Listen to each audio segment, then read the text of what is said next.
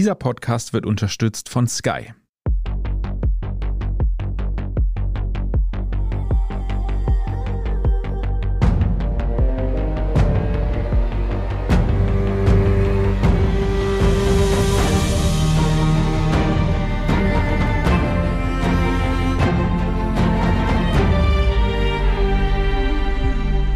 Bin Torben Pollerhof und Sie hören Serienreif, den Podcast über die crazy Welt der Serien. Bei uns geht es heute um eine Serie, die im deutschsprachigen Raum für ordentlich Diskussionsbedarf gesorgt hat. Die Rede ist von Kids und dafür habe ich mir Tirol-Experten und Standardredakteur Steffen Arora eingeladen. Hallo Steffen. Hallo. Steffen, bevor wir ins Detail gehen über die Serie und auch über Kidsbühl natürlich, fass doch bitte mal kurz zusammen, worum es in Kids eigentlich geht. Es ist eine Serie über junge, neureiche Münchner aus der dortigen Schickeria, die im Wintersportdomizil Kitzbühel sozusagen ihr schönes Leben genießen und dort allerlei Konflikte mit der einheimischen jungen Bevölkerung austragen oder haben. Also das ist eigentlich schon die Handlung. Mhm, genau, und dann obendrauf kommt natürlich noch eine kleine, ja, ich hätte sogar fast gesagt, eine Krimi-Handlung. Es geht darum, dass die junge Lisi ein Jahr vorher ihren Bruder verloren hat bei einem Unfall und sie dessen Ex-Freundin, die das Instagram-Model und Influencerin Vanessa dafür sozusagen schuldig spricht. Und sie will sich jetzt nun an ihr rächen und versucht sozusagen als einheimische Kitzbühlerin in diese Münchner Schickeria einzutreten. Und Steffen, ich muss sagen, ich war noch nie in Kitzbühel und kenne den Ort nur aus den Medien sprich aus deinen Texten der alljährlichen Übertragung der Streifabfahrt und eben jetzt, wie Kids das verkörpert. Und ich stelle mir das so vor, auf der einen Seite gibt's eben diese Ultrareichen, die halt ihren Zweitwohnsitz da haben, die da im Winter hinfahren und auf der anderen Seite die Dorfbauern sozusagen. Mache ich es mir dazu einfach? Ja, das ist ein bisschen sehr einfach dargestellt. In Kitzbühel diese reiche Schickeria, die ist durchaus Realität und die treibt ja auch wirklich zum Teil absurde Blüten, wenn man sich zum Beispiel das Snowpolo jetzt anlässlich des Streifrennens ansieht, das mhm. da jährlich stattfindet. Das ist so eine der ganz spitzen Veranstaltungen, wo das Ganze wirklich auf die Spitze getrieben wird. Und auf der anderen Seite die wie es in der Serie dargestellt werden, armen bäuerlichen Einheimischen. Es ist ja zum Teil schon skurril, weil es gibt da am Anfang in den ersten Folgen immer wieder Szenen, wo die Einheimischen gezeigt werden, die sitzen fast immer an einem Küchentisch und schälen irgendwas. Also Erdäpfel oder so. Also das ist wirklich skurril in so ärmlichen Bauernstuben, das hat mit Realität nichts zu tun, weil Kitzbühel ist eben seit sehr langer Zeit schon ein Urlaubsort der Reichen und Schönen mhm. und dementsprechend hat auch die einheimische Bevölkerung davon profitiert. Und da ist ein Aufstieg, ein wirtschaftlicher Aufstieg auch damit einhergegangen gerade die klassische Branche in Kitzbühel ist im Immobilienhandel mhm. und der Begründer, das älteste Immobilienbüro der Stadt und der Begründer dieses Handels mit Luxusimmobilien war der Dorffriseur. Ja, da kann ich da später noch was dazu erzählen. Ah, okay. Na gut. Das ist vom Tellerwäscher zum Millionär sozusagen nicht schlecht. Wie würdest du denn das Verhältnis zwischen den Einheimischen und den Touristen beschreiben? Also in der Serie ist es ja relativ klar, da ist ziemlich wenig Liebe vorhanden, in Ausnahmefällen schon, aber eigentlich will man nichts miteinander zu tun haben. Ist das in echt auch so? Nein, das würde ich nicht so sagen. Das vermischt sich sehr viel. Kitzbühel hat ja ungefähr 20 Prozent Anteil Zweitwohnsitze. Mhm. Das heißt, ein Fünftel, die Dunkelziffer liegt noch um einiges höher, aber sozusagen ein Fünftel dieses Ortes sind nicht Einheimische so gesehen.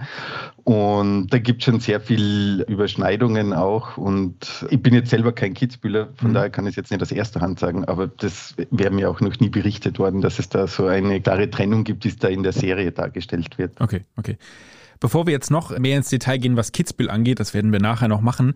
Wie hat dir denn jetzt die Serie Kids gefallen? Nur als Kontext, ich kenne zwei Kolleginnen hier aus dem Büro, die haben nicht mal die erste Folge durchgestanden und beispielsweise FM4 hat geschrieben, so eine Serie hätte nicht einmal Kitzbühel verdient. Ja, also die ersten zwei Folgen waren richtig hart. Da habe ich mir auch überlegt, ob ich das bis zum Ende durchhalte. Aber irgendwann kippt man dann rein, ist mir vorkommen. Also entweder man passt die Erwartungen der Serie an mhm. oder die Serie wird tatsächlich gegen Ende hin irgendwie besser oder man wird sie gewohnt. Aber ich finde, da können wir eh noch drauf, es gibt sehr vieles daran zu kritisieren oder teilweise auch wirklich lächerliche Dinge. Ja. Aber die Handlung an sich, ich glaube, wenn man eine sehr junge Zielgruppe damit erreichen will, könnte man schon vorstellen, dass das ganz gut funktioniert, weil es ist eine unglaublich schnelle Serie, mhm, kommt das vor. Stimmt. Es passiert unglaublich viel ja. die ganze Zeit. Zum Teil sind die Sprünge in der Handlung, also da habe ich mich, glaube ich, auch dran gewöhnt im Laufe des Sehens, weil am Anfang denkt man sich immer, was ist denn jetzt los, mhm. warum jetzt plötzlich das? Und was ich auch interessant fand, ich habe keinen Fernseher, von daher bin ich jetzt nicht so der große Serienprofi, aber diese Einblendung der Chat-Sache und mhm. alles, was am Handy passiert, dass sogar das Teil der Handlung ist. Das habe ich sehr interessant gefunden. Das habe ich so noch nicht gekannt. Ja, das stimmt. Das weist auf jeden Fall darauf hinaus, wer sozusagen die Zielgruppe ist, nämlich eben junge Menschen, weil es ja auch dann um junge Menschen in der Serie geht. Und was mich besonders gewundert hat, aber auch nachdem erst eine Kollegin mich darauf hingewiesen hat, ist die Abwesenheit von Dialekten. Also ich finde, man merkt sofort, dass es eine Serie aus deutscher Produktion ist. Damit jeder mitkommt, sprechen halt alle Bundesdeutsch. Und es gibt, glaube ich, ein, zwei Ausnahmen, wo zwischendurch dann auf einmal Tiroler Dialekt gesprochen wird. Und das war für mich so, hey, Moment, wo kommt das denn jetzt her? Obwohl die letzten Bauernburm da auch Bundesdeutsch und Hochdeutsch reden. Wie fandest du das? Ja, das war sehr skurril. Und also ich, ich hätte jetzt nie einen Tiroler Dialekt gehört. Ich habe ein, zwei Mal ist ein bisschen eine österreichische Umgangssprache ja. reingerutscht. Da hat man das Gefühl gehabt, die Schauspieler sind vielleicht jetzt eine Zeit da in der Gegend untergebracht gewesen und haben das aufgeschnappt. Aber es wirkte sehr skurril. Wobei ich habe jetzt nachgeschaut, der Hauptdrehort war ja auch nicht in Kitzbühel, sondern in Berchtesgaden. Mhm offenbar. Also mit Kitzbühel an sich hat es wirklich wenig zu tun. Ich habe in den Bildern sehr wenig Kitzbühel erkannt, nur manchmal in diesen Luftaufnahmen und war mal diese Szenen im Zentrum vom Ort. Mhm. Und Kitzbühel wird ja ständig als Dorf bezeichnet. Kitzbühel ist eine Stadt mit 8300 mhm. Einwohnern, zählt dann doch zu den größeren Ortschaften Tirols. Und das ist da ständig als Dorf, das quasi nur von reichen Touristen oder gummibestiefelten Bauern bewohnt wird. Das ist schon sehr skurril. ja, es ist ein bisschen, also ich habe das Gefühl, die Macherinnen und Macher haben sich so ein bisschen hingebogen, dass es halt noch besser, also dass dieser Kontrast sozusagen noch besser hervorkommt. Und finde ich, hinzu kommt ja noch, das hast du ja auch gesagt, dass ich finde, es wird sehr viel mit Klischee Klischees gearbeitet. Also die Influencerinnen und Influencer aus München, die werfen immer englische Wörter rein, da ist dann alles crazy und hip und es wird ein The Best New Year of All Time und so. Und das ist, oh, da, da stellt es mir jetzt schon die Nackenhaare auf. Also die Ultrareichen sind alle unfreundliche Schnösel und wollen auch eigentlich gefühlt gar nicht da sein und wenn dann nur auf ihren Chalets. Und mein Lieblingssatz ist gefallen, glaube ich, in Folge zwei da kommen, glaube ich, die Eltern von Vanessa sind kurz da für den Neujahrsbrunch und sie sagen dann, wo kommen wir denn dahin, wenn man in seinem eigenen Chalet nicht mehr sicher ist? Und da musste ich wirklich, da dachte ich, okay, da habe ich kurz Pause gemacht, habe kurz gelacht und habe dann weitergeschaut.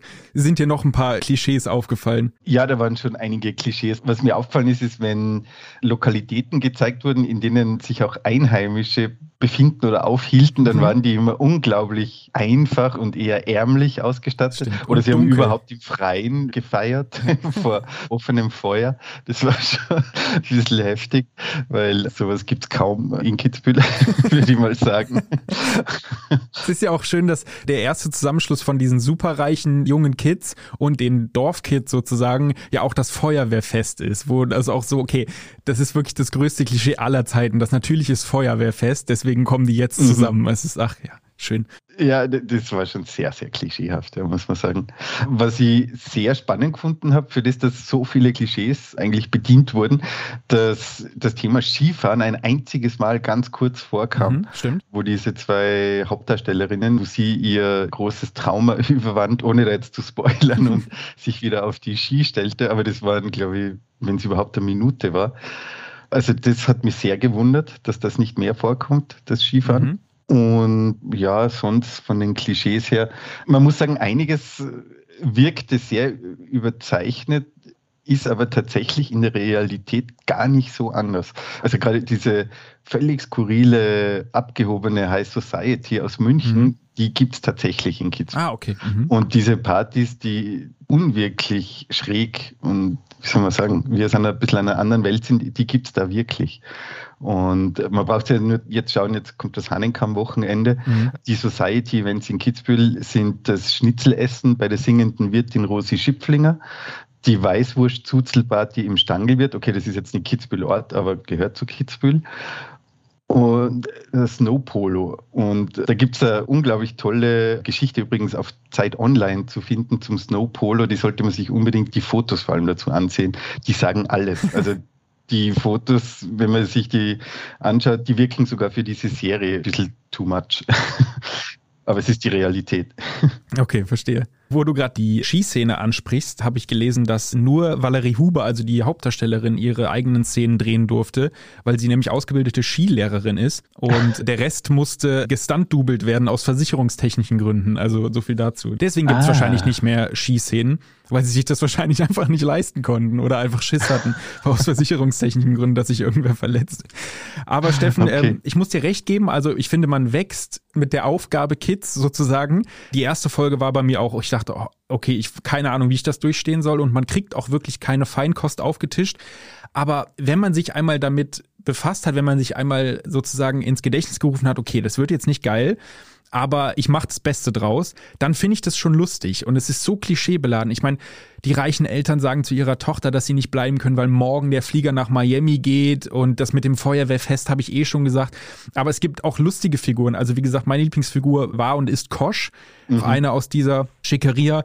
Und der lebt einfach sein Leben und der gehört auch nicht so wirklich dazu, wird immer ein bisschen schikaniert und hat sogar auch noch im Hintergrund, das möchte ich jetzt auch nicht spoilern, auch ein paar Probleme. Der ist halt auch super reich, aber kommt immer so unfreiwillig komisch rüber. Und der fand ich, der machte immer Spaß. Und deswegen finde ich, man kann da schon dranbleiben einer Cook-Empfehlung, weiß ich nicht, ob ich die aussprechen würde. Aber wenn man mal irgendwie so ein bisschen zu viel Zeit hat, dann finde ich, macht man da jetzt auch nicht so viel falsch, oder? Ja, ich glaube auch in Zeiten der Lockdowns ist es vertretbar, genau, genau, dass man sich auch sowas ansieht. Und was mich wirklich überrascht hat, muss ich sagen, bei, bei aller Dumpfheit ein bisschen, die manchmal schon dabei ist und Klischees eben, aber die Serie ist sehr divers mhm, eigentlich. Das stimmt. Das ist wirklich überraschend. Und diese Themen ist mir dann vorkommen gegen Schluss hin, die da eben behandelt werden, sind halt, glaube ich, wirklich Themen einer sehr jungen Generation mhm. vor allem. Und das ja, geht stimmt. eben das Thema Ausbildung, wohin im Leben, dann der Umgang mit der eigenen Herkunft, wenn man so will, ist jetzt natürlich ein bisschen platt alles. Und was ich gelesen habe, aber da kenne ich mich zu wenig aus, ist, dass es offenbar eine spanische Serie gibt, die als Vorbild gedient haben hab soll. Habe ich auch gelesen, ja. Las Enchinas. Ich weiß nicht, ob ich es ah. richtig ausgesprochen habe, aber so soll die heißen, genau. Mhm. Ja, du hast vollkommen recht. Und ich finde aber auch, dass sie in Teilen sogar ziemlich erwachsen mit ein paar Themen umgeht, weil es gibt, ohne zu viel zu spoilern, das ist, glaube ich, relativ schnell klar, es gibt eine homosexuelle Beziehung zwischen einem von diesen Superreichen und einem Einheimischen aus Kitzbühel. Und es wird... Die Bezeichnungen sind in dieser Beziehung. genau. Aber die will mir jetzt auch nicht spoilern. Genau, genau. Und was ich mitbekommen habe, ist es nie irgendwie dieser alte Konflikt, so, ah, der Bauernburm darf das jetzt nicht und so. Also klar, der posaunt das jetzt nicht raus, aber auch unter seinen Freunden ist das so, ja, es ist halt so und da kommt nie irgendwie auf, nee, die Bauern finden das irgendwie jetzt nicht gut und so, die Einheimischen haben da was dagegen, sondern es ist eher so, naja, es ist halt so und das fand ich erfrischend. Also, dass jetzt nicht wieder das Alte raufgekommen ist, so von wegen, da ist jetzt jeder gegen und da muss jetzt irgendwie der Einheimische sich mit rumschlagen, sondern na, es ist halt so und es gibt andere Probleme. Deswegen, mhm. das fand ich ganz okay. Ich hätte gesagt, wir machen eine kurze Unterbrechung und Sie bleiben dran, dann melden wir uns gleich wieder mit mehr zu Kids und der internationalen Wahrnehmung Kitzbühels. One, two, three. Mehr Action. Mehr Nervenkitzel. Mehr Emotionen. Die besten Geschichten an einem Ort erlebst du nur bei Sky. Mit unseren exklusiven Sky Originals und preisgekrönten internationalen Serien. Sky, wo Serien zu Hause sind. Nun wissen wir ja, die Pandemie und vor allem der Umgang damit, der hat Kitzbühel innerhalb Österreichs, aber auch Europa und auch weltweit nicht unbedingt jetzt den besten Ruf eingeheimst. Steffen, wie hat sich das denn in den vergangenen zwei Jahren geändert? Ja, man muss sagen, Kitzbühel ist da eigentlich bisher recht unbeschadet rausgegangen, weil der Fokus mehr im Westen Tirols lag, also im Bezirk Landeck mit Ischgl, St. Anton und dem Alberg. Jetzt aktuell, äh, seit zwei, drei Wochen ist Kitzbühel nun im Fokus, weil da die Inzidenz, glaube ich, jetzt mittlerweile bei 3700 liegt. Stark, ja. Und das Rennen jetzt aber trotzdem stattfindet. Mit, glaube ich, 1000 Zuschauer ist limitiert. Und jetzt am Wochenende hat ein Instagram-Video eines österreichischen Promis für Aufregung gesorgt, der aus einer Après-Ski-Bar ein Video gepostet hat, wo man sich auch fragt, nach zwei Jahren Pandemie, ja, da stellen sich einfach nur Fragen. Das stimmt. Und ich habe jetzt nachgeschaut nochmal, Kitzbühel selbst dürfte nicht viel Schaden davongetragen mhm. haben, weil einerseits die Sommerbuchungslage und auch der Wintertourismus sind jetzt zwar nicht bestens gelaufen, allerdings funktionieren die Entschädigungen in Österreich sehr gut, wie man mhm. gerade aus dem Tourismus weiß. Und andererseits haben die Immobilienpreise bei den Spitzen- und Luxusimmobilien in Kitzbühel jetzt in der Pandemie nochmal um gut 20 Prozent zugelegt, wird berichtet. Und Kitzbühel ist ja mit dem ersten Bezirk Wiens das mit Abstand teuerste Pflaster Österreichs. Da zahlt man, ich glaube, der Quadratmeterpreis liegt momentan bei 6000 irgendwas Euro. Also wirklich irre Preise, mhm. die da verlangt werden. Und eben, wie gesagt, offiziell sind rund 20 Prozent Zweitwohnsitze. Inoffiziell dürfte diese Zahl noch um einiges höher liegen. Mhm. Aber insgesamt glaube ich, der Ort wird jetzt nicht wirklich einen Schaden davongetragen haben. Also wäre mir jetzt bislang nichts bekannt. Okay, okay. Ja, das dachte ich nur, weil die Rezeption habe ich halt hier sozusagen in Österreich mitbekommen. Aber wie gesagt, wenn man sich davor bewahren konnte, dass auch die sonstigen Stammgäste ja eh wieder da sind, beziehungsweise auch den Sommer dort verbringen wollen, dafür ist wahrscheinlich das Image auch einfach zu gefestigt. Ja, auf jeden Fall. Das, eben Kitzbühel hat über 100-jährige Geschichte als Urlaubsort der Schönen und Reichen. Ja, genau, und es ist eine wunderbare Überleitung. Ich habe mich nämlich gefragt, wie ist Kitzbühel denn eigentlich zu Kitzbühel geworden? Also so ein Party- und Glamour-Ort, der entspringt ja nicht über Nacht aus irgendeiner Quelle. Ich meine, also Berge, vor allem schöne Berge, gibt es in Österreich an vielen Orten. Warum genau ist Kitzbühel so beliebt geworden? Ja, in Kitzbühel hat sich der Wintersport früher mit einer durchaus kulturellen Szene auch getroffen. Kitzbühel war früher bekannt dafür, dass sich dort Adelige und Aristokraten vergnügt haben. Ähm, zum Beispiel eine Geschichte, die auf diese Anfänge des Kitzbüheler Tourismus recht gut beschreibt, mhm. ist die Geschichte von Ian Fleming, dem Autor der Bond-Bücher. Mhm. Der verbrachte einige Zeit in Kitzbühel, damals im Tennerhof. Genau, heute ist das ein Nobelhotel. Mhm. Damals war das so eine Pension mit Panoramablick auf den Hahnenkamm. Und der Ian Fleming ist in den 1920er Jahren von seinen Eltern nach Kitzbühel geschickt worden. Da hat er dann eben gelebt und hat studiert und geschrieben und hat dort auch diese Kitzbüheler High Society kennengelernt. Und man spricht heute noch davon, dass sehr viele Eigenschaften, die James Bond ausmachen, im Kitzbühel dieser Jahre begründet sind. Aha. Da gab es zum Beispiel Adelige, die dort das Leben von Dandys gelebt haben. Die haben Golf gespielt, sind Rennen gefahren, Skirennen im Winter, Autorennen im Sommer. Da hat er Anleihen genommen und da gab es zum Beispiel den Franz Reichsgraf von Schlick zu Bassano und Weißkirchen. Starker Name, Der dürfte ein Gutteil von James Bond sein. Der war nämlich Playboy-Rennfahrer, Gründer des Kitzbüheler Sportclubs und später der Eigentümer des Schloss Lebenbergs, das heute auch ein Luxushotel ist. Okay. Und dann gibt es eben noch die Legende, dass es einen Skilehrer, einen Einheimischen gab, der Hans oder Hannes Oberhauser geheißen habe. Ich habe den selbst nie finden können, mhm. aber der soll der Mann gewesen sein, der James Bond Skifahren gelernt hat, sozusagen. Unfassbar. So war Kitzbühel zu dieser Zeit eben. Da haben sich die Reichen vergnügt und ihr schönes Leben gelebt mhm. in einer schönen Land Landschaft. Und in Kitzbühel selbst zum Beispiel, damals da ging das eher in die Richtung, man wollte zum Beispiel mal am Hahnenkamm eine Künstlerkolonie errichten. Da war damals noch der Maler Alfons Walde aktiv, der ist ja auch aus Kitzbühel. Und diese Pläne sind dann aber, glaube ich, wahrscheinlich in den Wirren der Kriegsjahre dann nicht mehr verwirklicht worden. Mhm. Und dann nach dem Zweiten Weltkrieg hat der Aufstieg Kitzbühels dann eben mit dem Skifahren begonnen. Und dann ist der Wintertourismus einfach immer größer worden. Aber durch die Nähe, würde ich mal sagen, zu dem südbayerischen Münchner Raum blieb es ein sehr beliebtes Domizil für die Schönen und Reichen. Okay, verstehe.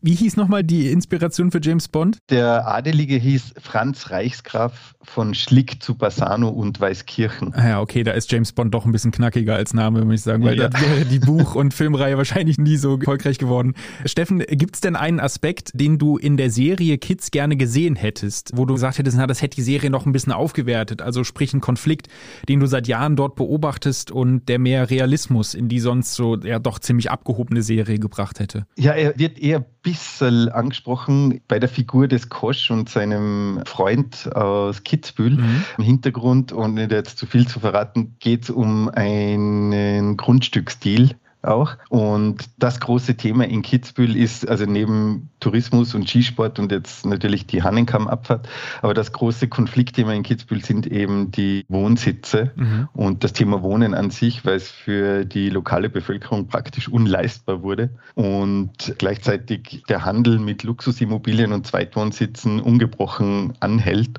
Das ist seit Jahrzehnten ein gewaltiges Streitthema in Kitzbühel und in der Region rundherum. Es gibt ja diese interessante Geschichte von einem Kitzbühler Friseur, der sozusagen diesen Immobilienhandel mit begründet haben soll, weil da gibt es die Geschichte, dass bei ihm die Prominenten, es war eines der ersten Etablissements, wo die Promi-Gäste aus- und eingingen und sich eben die Frisuren machen ließen.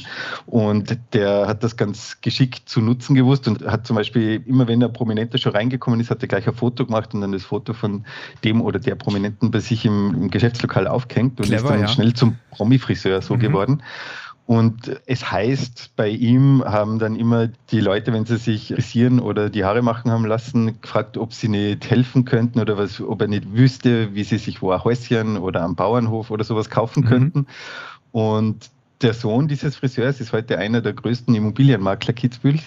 Der hat selber in einem Artikel, ich glaube, das war eh dieser Zeitartikel sogar, ja. gesagt, er hat dann mit allerlei Tricks immer gearbeitet. Seine eigene Oma hat zum Beispiel drei Häuser besessen, zwischenzeitlich mal in Kitzbühel, sozusagen als Strohfrau. Ah, verstehe. Und da gibt es die ersten Tricks, wie sich die Leute versuchen, da Häuser zu krallen. Ein ganz bekannter, richtungsweisender Fall war die Uschi Glas. 2002, mhm. glaube ich, war das. Die hat auch eine Wohnung in Kitzbühel sich gekauft und wollte das Verbot der Freizeitwohnsitze umgehen, indem sie mit juristischer Hilfe des ehemaligen Bürgermeisters von Kitzbühel damals vor Gericht erklärt hat, das sei ein Arbeitswohnsitz. Das ist ein Terminus, den es so gar nicht gegeben hat damals. Aber sie hat gesagt, sie nutzt diese Wohnung, um ihre Drehbücher zu studieren. Ah, verstehe. Und sie hat es tatsächlich, das ist durchgegangen. Das ist durchgegangen. Und es werden, heute berufen sich noch Leute auf den Uschi-Glas-Fall. Oh Mann. Also gerade kürzlich, glaube ich, in Osttirol hat sich eine Dame auf diesen Uschi-Glas-Fall versucht zu berufen. Naja gut, wenn man sich da oben besser was merken kann, dann, ich meine, warum nicht? Ne? Also dann ist das eine gute Ausrede, wie ich finde. Na und die Immobilien-Sachen sind halt wirklich irre, weil wenn man Kitzbühel gerade so den Sonnenhang gegenüber von der Streif sich da anschaut, da sind diese typischen Tiroler Häuser mit unglaublich viel Holz und Schnörkelwerk vorne mhm. drauf, die ausschauen, als wären sie irgendwie mit irgendwelchen Anabolikas aufgepumpt. Einfach viel zu groß und viel zu schön und unwirklich wie Kulisse schauen mhm. sie aus. Und was eben auch bekannt ist, in Kitzbühel gibt ganz gute Nachfrage nach da gibt es eben so technische Lösungen, dass Spülungen betätigt werden im Haus automatisch und Licht aus und eingeht, weil es gibt ja Erhebungen, um illegale Freizeitwohnsitze auszumachen, mhm. wo die Energiekosten oh und Gott. Abwasser und so weiter kontrolliert werden. Und das wird schon mit technischen Hilfsmitteln umgangen in Kitzbühel. Also einfach damit gesehen wird, naja, da wird das ganze Jahr Wasser und Strom verbraucht. Äh, das, das muss nur Erstwohnsitz sein. Genau. Mhm. Oh Mann, ey. Also das ist tatsächlich so. Und da habe ich extra jetzt noch nachgefragt im Vorfeld und das wurde mir von mehreren Seiten bestätigt zu diesem Verhältnis Kitzbühler Jugend zu Nicht-Einheimischen. Mhm. Viele dieser Riesenvillen und dieser Prunkhäuser stehen eben die meiste Zeit leer und die reichen auswärtigen Besitzer haben zur Pflege und sozusagen als Hausmeister oder Putzkräfte Einheimische engagiert und es ist unter der Kitzbühler Jugend schon lange immer wieder ein Sport gewesen, sich von den Eltern das einen Schlüssel zu krallen und in einer dieser Villen einfach fette Partys zu schmeißen. Das soll, heißt es, immer wieder sehr regelmäßig vorkommen. Ach, schön. Sehr gut. Das wäre auch was für die zweite Staffel eigentlich. Mhm. Das wäre, genau. Und da kommen wir auch zu. Steffen, würdest du gerne eine zweite Staffel von Kids sehen? Nachdem das jetzt, glaube ich, die erste Serie ist, die ich wirklich ganz gesehen habe, müsst ihr ja fast die zweite Staffel dann auch anschauen. Aber ich weiß es nicht wirklich, ob ich es tun würde. Ich hoffe, du hast bis dahin noch eine andere Serie geschaut. Nicht, dass die zweite Staffel wirklich die zweite Staffel deines Lebens ist, sozusagen.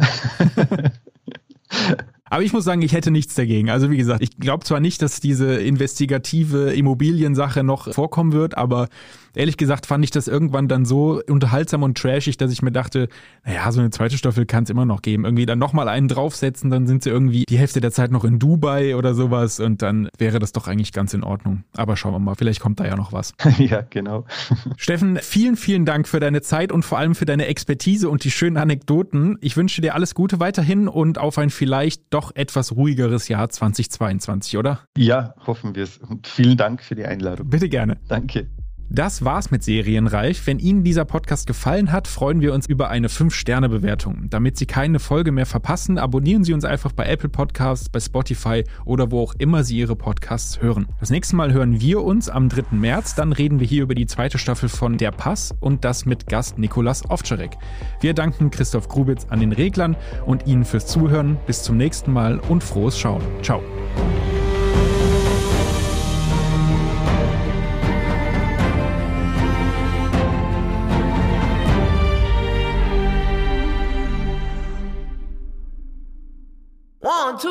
Mehr Action. Mehr Nervenkitzel. Mehr Emotionen. Die besten Geschichten an einem Ort erlebst du nur bei Sky. Mit unseren exklusiven Sky Originals und preisgekrönten internationalen Serien. Sky, wo Serien zu Hause sind.